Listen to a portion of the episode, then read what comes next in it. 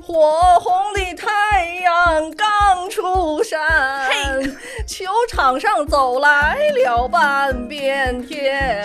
每次有这种重大的体育赛事被大家关注，还有这些运动员的个人魅力啊！比如说，你关注谁呢？我啊，苏炳添的翘臀是吗？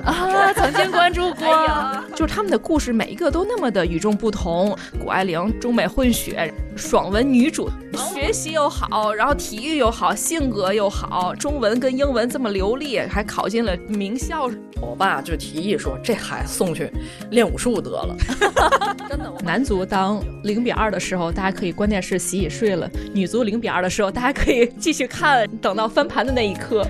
但是你只要是尽力拼搏过，就会得到尊重。而在竞技体育过程当中，如果你是用敷衍和懈怠的方式去面对的话，其实它是对于体育精神的一种亵渎。你这是影射谁呢？你猜？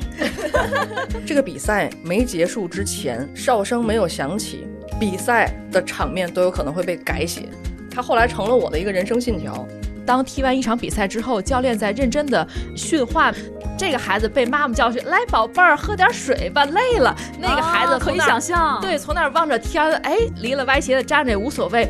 你知道我们第一次上跳台是怎么下来的吗？是教练从后面踹下来的。我看完冬奥会特别想学滑雪，我就在初级的雪道上滑，我觉得都是，哎，好像是受到了鼓舞，能够好，像你滑过雪吗？嗯，滑过滑过，滑过体育给你带来了什么？你收获了什么？嗯我们来一起鸡汤一下。对我们有冰墩墩相赠才怪，冰墩墩儿，冰墩墩儿。对，天津根本不说叠词，应该说冰墩儿。本期节目的完整音频已经在“原汤化原石”栏目推出，欢迎搜索订阅“原汤化原石”，话是说话的话，和三位主播一起探索更多有趣的内容。